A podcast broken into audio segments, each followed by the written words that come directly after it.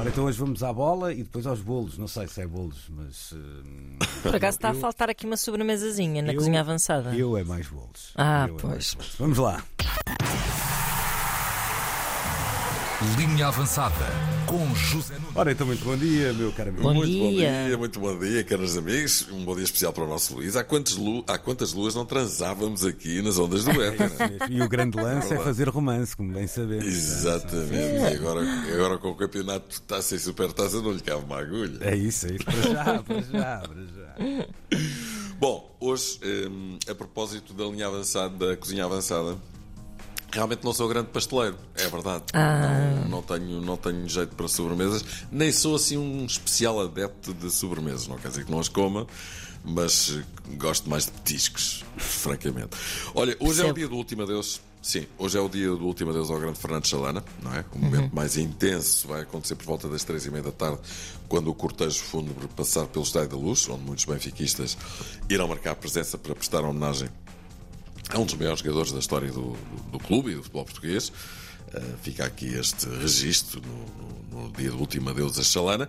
E avançamos nesta linha avançada, como não, não poderia deixar de ser, para um enorme feito do Gil Vicente, não é? Que se apurou para o play-off da Liga Conferência depois de despachar o Riga da Letónia com quatro batatas. Gil Vicente 4, Riga 0. Toma, toma, toma. Isto é maluco. Mas que bem que o Gil Vicente esteve, sim senhor. Os bem. trabalharam muito, deram tudo o que tinham, tiveram muito compromisso, mas eh, tenho consciência que o resultado não espelha aquilo que aconteceu no jogo.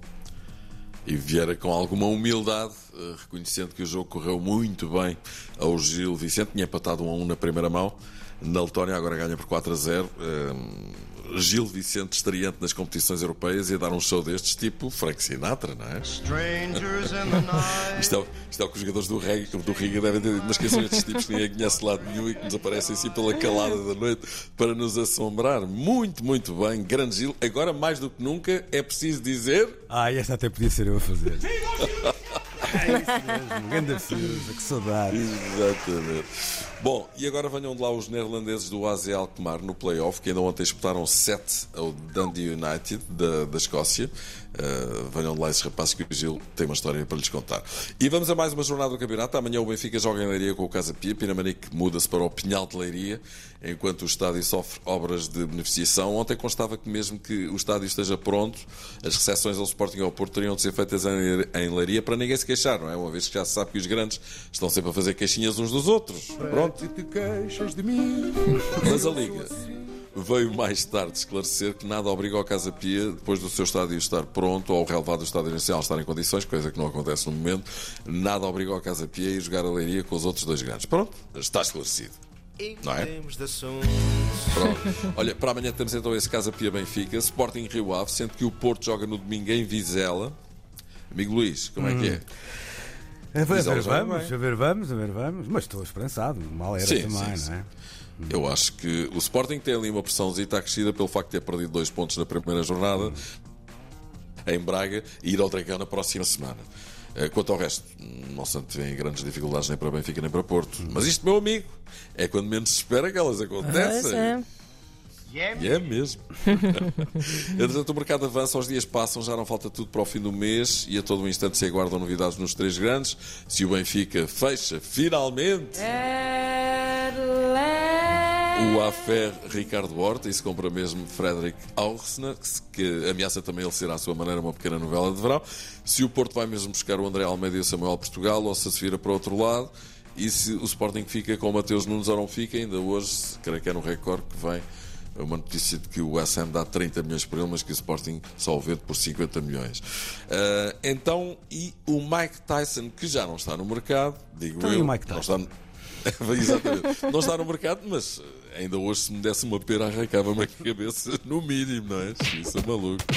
Uh, bom, até zunem aquelas luvas, mas Mike Tyson, dizia eu, grande figura, acaba de confessar que gastou com mulheres a módica quantia de 500 milhões de, do- de dólares. Ou seja, arrebentou a fortuna toda que ganhou com o boxe. Tyson, sempre polémico, afirmou numa entrevista então que gastou 500 milhões de dólares em mulheres, toda a fortuna que ganhou com o boxe e que não vai deixar nada aos filhos. Diz Tyson: O meu último milhão gastei-o na minha reabilitação porque dos 500 milhões que fiz como boxer não me ficou nada.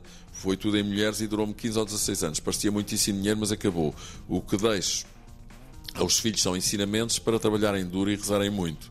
O dinheiro não os ia ajudar, causaria danos e não lhes ensinaria a valerem-se por eles próprios, a sobreporem-se às adversidades e a serem trabalhadores. Xiça, maluco. Não me poupes no papel porque essa porcaria só faz é mal. É que eu tenho, parece que é o que ele está a dizer, não é?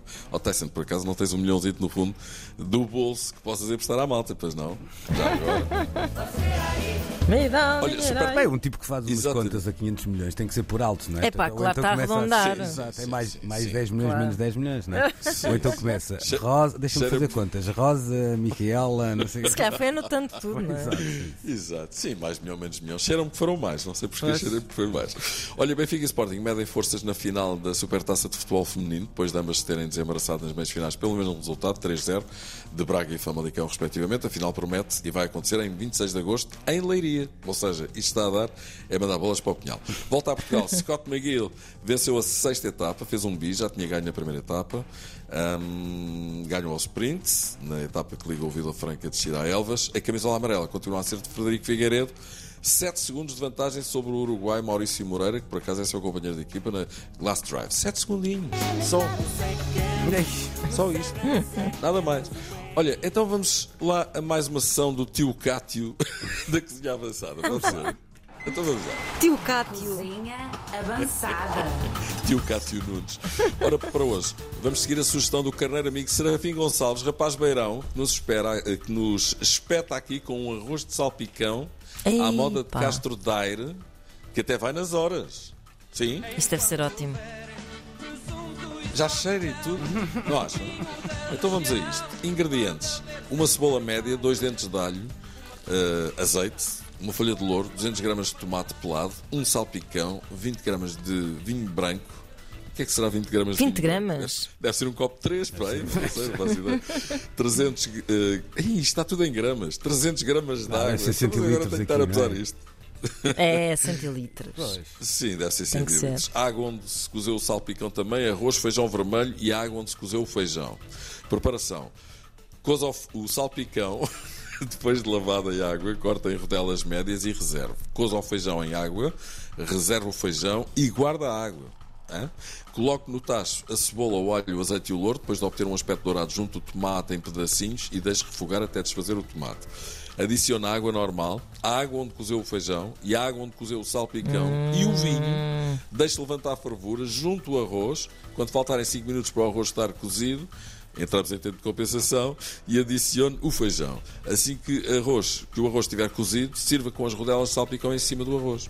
Bom, junta-se um tintinho à coisa e está aqui um verdadeiro manjar dos deuses. Este arroz de salpicão que nos foi sugerido esta É semana pelo carneiro amigo Serafim Gonçalves, a quem envio um abraço. Tudo que é enchido, um pá, beijinho. de facto.